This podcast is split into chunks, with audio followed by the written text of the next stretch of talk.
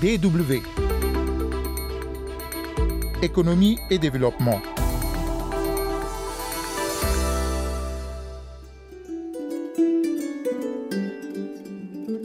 Bonjour à toutes et à tous. La République centrafricaine a l'école du Rwanda pour stimuler sa production agricole, créer des emplois et lutter contre l'imprévisibilité climatique grâce à une nouvelle approche, l'agriculture intelligente. Un projet expérimental y est mis en œuvre, on en parle dans la seconde partie de ce magazine. Et puis les performances économiques du Bénin reçoivent une bonne note de la Banque mondiale. Selon la classification actualisée de l'institution des économies dynamiques au plan mondial, le Bénin passe désormais au rang des pays à revenus intermédiaires. Quelles sont les implications de ce progrès réalisé par le pays? Élément de réponse dans un instant. Économie et développement, c'est Rodrigue Guézodier au micro. Bienvenue.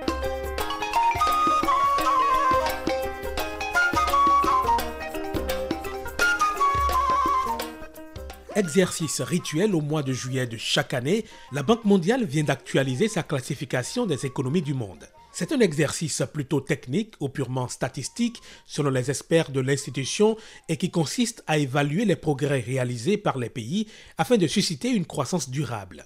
Cela fait déjà 40 ans que la Banque mondiale procède ainsi à l'analyse de l'évaluation des politiques et institutions des pays sur la base d'un certain nombre d'indicateurs de développement représentant les dimensions institutionnelles d'une stratégie efficace de réduction de la pauvreté. 75 pays sont concernés, dont 39 sur le continent africain. Mais beaucoup se demandent quel est l'intérêt de ce travail de la Banque mondiale, notamment pour les Africains. Écoutons les explications de Majid Izine, il est économiste planificateur de développement. Pour des raisons de comparaison des performances, il est important de retenir des indicateurs harmonisés en vue d'évaluer les performances économiques d'une année à une autre pour éventuellement des prises de décision en termes d'assistance ou en termes de politique publique ciblée. Donc c'est très important pour tous les pays du monde et en particulier les pays africains. D'ailleurs, vous savez, pour des pays comme les nôtres, pour attirer des investissements directs étrangers, vous avez besoin d'avoir des indicateurs très encourageants et donc ce sont des chiffres que les investisseurs regardent avant de prendre la décision. Donc c'est très important de voir ces indicateurs s'améliorer d'une année à une autre. Cette classification se fait donc sur la base du revenu national brut par habitant exprimé en dollars et suivant quatre catégories Pays pauvres, pays à revenus intermédiaires de la tranche inférieure, pays à revenus intermédiaires de la tranche supérieure, puis la catégorie des pays riches. Pour sortir de la première catégorie par exemple, les performances du pays doivent permettre de dépasser 1036 dollars par habitant et 40 045 dollars pour passer de la tranche inférieure à la tranche supérieure des pays intermédiaires. Le Bénin, qui a donc vu son revenu national brut grimper de 870 dollars à 1250 dollars, se voit hissé dans la catégorie des pays à revenus intermédiaires.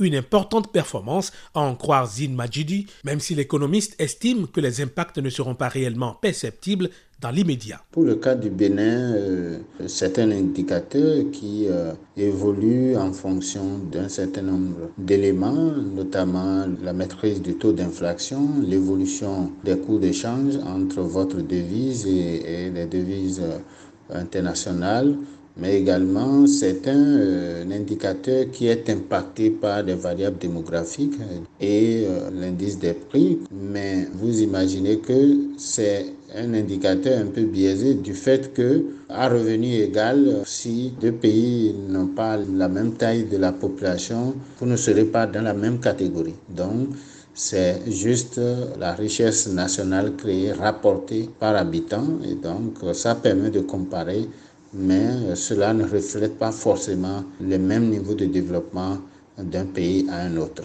Mais est-ce que cette performance va-t-elle réellement impacter le quotidien des populations? À court terme, non. Mais à moyen et long terme, euh, on espère que ce changement de cap pour le Bénin puisse permettre d'avoir assez à un certain nombre de ressources au niveau international pour pouvoir financer le développement économique de notre pays. Surtout que nous avons opté pour le partenariat public-privé. Des investissements étrangers pourraient euh, venir dans notre pays dès lors que ces signaux positifs euh, lancés permettent aux investisseurs de prendre des décisions, de s'engager sur des projets. Donc c'est très important D'abord pour la perception du Bénin à l'international. Nous ne serons plus vus comme un, pays très très pauvre. Et donc euh, ça, c'est un signal que euh, les bailleurs, les investisseurs privés euh, utilisent pour pouvoir apprécier le niveau de développement de votre pays, mais également votre capacité à pouvoir accueillir un certain nombre d'investissements. Donc à court terme, c'est symbolique, ça permet d'améliorer la perception que les autres ont de nous au niveau international. Et quels sont les secteurs qui ont permis euh, au Bénin de séduire la Banque mondiale? Ce n'est pas une séduction en tant que telle, mais euh, vous avez vu que ces dernières années que le Bénin a obtenu euh, de meilleures notes hein, en termes de transparence financière, en termes de notation. Ça, c'est d'abord le fruit des différentes réformes engagées ces dernières années pour assainir les finances publiques, pour améliorer la qualité de la gestion des finances publiques, pour combattre la corruption mais euh, pour les activités économiques, vous avez vu le boom réalisé dans le secteur agricole, notamment à travers la production cotonnière. Et vous avez vu des investissements massifs dans le secteur de l'énergie, dans le secteur des travaux publics, à travers notamment de grands projets comme l'asphaltage et d'autres dans le numérique, dans le tourisme. Donc euh, les fruits de toutes ces réformes commencent à se faire concrets et donc euh, nous allons espérer que sous réserve des effets et impacts de la pandémie Covid, le gouvernement poursuive ces réformes-là pour faire en sorte que notre pays avance davantage. Le Bénin quitte donc pour la première fois de son histoire la tranche des pays à faible revenu et rejoint la Côte d'Ivoire, le Sénégal, le Cameroun ou encore le Maroc dans la catégorie supérieure. Merci à Madi Dizine, économiste planificateur de développement. DW. Selon l'Organisation des Nations Unies pour l'alimentation et l'agriculture, FAO, la population mondiale devrait avoisiner d'ici 2050 10 milliards d'individus. Question Comment parvenir à alimenter durablement tout ce beau monde? Beaucoup de pays anticipent cette préoccupation et portent leur espoir sur l'agriculture qui sera ainsi amenée à réaliser d'énormes défis pour atteindre cet objectif. Et l'une des clés est indubitablement l'agriculture intelligente. On en parle de plus en plus, c'est une nouvelle approche selon la FAO qui permet de définir les mesures nécessaires pour transformer et réorienter les systèmes agricoles dans le but de soutenir efficacement le développement de l'agriculture et d'assurer la sécurité alimentaire face au changement climatique. En Centrafrique, pays ravagé par des décennies de crise militaro-politique et confronté à une désorganisation de la société suite à des conflits communautaires, un projet d'agriculture intelligente expérimenté initialement au Rwanda est implanté pour relever les défis en matière de compléments nutritionnels, mais aussi de protection de l'environnement. Jeff Murphy Barres, notre correspondant à Bangui, nous en parle. L'initiative a vu jour suite à la visite d'un groupe de jeunes centrafricains à Kigali, au Rwanda, laquelle visite devrait leur permettre de s'inspirer du modèle rwandais de relèvement économique après le génocide de 1994 contre les Tutsis. La République centrafricaine étant elle aussi confrontée à des décennies de conflits militaro-politiques, a vu ses nombreuses activités dans l'agriculture arrêtées là où les communautés ne dépendaient que des aliments importés qui ont en fait des prix élevés. Elisa Tungwe un jeune Rwandais responsable de l'ONG Sahel, est l'importateur du projet en RCA. Un grand nombre de la population centrafricaine n'est pas en mesure d'accéder aux aliments importés et ils dépendent probablement des éléments des forêts comme la cueillette, le braconnage, la coupe des arbres pour fabriquer du charbon de bois pour la vente, etc. Préparer d'autres arbres pour le remplacement. Manger de la viande d'animaux sauvages peut augmenter leur vulnérabilité aux maladies pandémiques telles que la COVID-19, Ebola, car ils n'ont pas de système immunitaire solide à raison de la malnutrition. Manger des fruits et des légumes variés permettra d'être en bonne santé.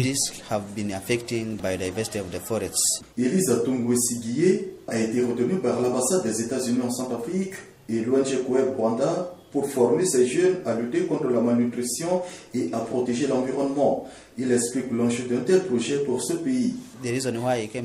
En raison des formations fréquentes, les jeunes de la République centrafricaine auront suffisamment de compétences et continueront à pratiquer des jardins potagers pour servir leur communauté. Aussi, les gens auront-ils des compétences pour lutter contre la malnutrition, protéger l'environnement et la biodiversité. La vie des communautés sera modifiée en mangeant des aliments nutritifs, en accédant aux fruits et légumes à de bas prix. Et une fois la biodiversité des forêts préservée, le climat qui les entoure sera amélioré et donc en bon état. Ils ne seront pas affectés par les effets de la COVID-19 car ils pourront avoir de la nourriture à bas prix et leur système immunitaire corporel sera amélioré. Plusieurs jeunes vivant à Bangui ont reçu des formations sur l'agriculture intelligente et comment lutter contre la malnutrition. Bertin Wenger est l'un d'entre eux. Il nous a appris comment créer les potagers à la maison, comment la population centrafricaine doit équilibrer son alimentation. Parce que nous, nous voyons ici en République centrafricaine, pratiquement les, les gens ne mangent pas bien. Concernant l'agriculture intelligente, nous avions parlé de la conservation des sols et aussi des pratiques agroforestières. Dans ce projet, les initiateurs ont accompagné des familles vulnérables à planter des arbres fruitiers et à cultiver des légumes qui seront récoltés d'ici un an. Madame Olive Toigiraizou est l'une des bénéficiaires. Avec euh, mon petit jardin que j'ai fait, je ferai moins de dépenses sur les légumes. J'ai aussi des arbres fruitiers. Ces arbres fruitiers produisent dans un an. Actuellement, les fruits et légumes sont chers en Centrafrique où un avocat coûte un dollar par exemple. Une fois récoltés, les familles vulnérables les vendront et lutteront ainsi contre la faim et la malnutrition. La République centrafricaine est le premier pays africain après le Rwanda à expérimenter un tel projet. Jeff Murphy Barès Bangui pour la Deutsche Welle. Jeff Murphy Barès, merci. Il faut dire que de plus en plus de pays africains mettent en œuvre ces pratiques agricoles climato-intelligentes, innovantes, pour accroître leur productivité et développer la résilience. Le bon exemple rwandais fait donc école sur le continent. Merci à vous d'avoir écouté ce magazine dont le podcast est disponible sur notre site www.dw.com français dans la rubrique médiathèque. Merci de votre fidélité au programme de la DW. Rendez-vous la semaine prochaine. D'ici là, portez-vous bien.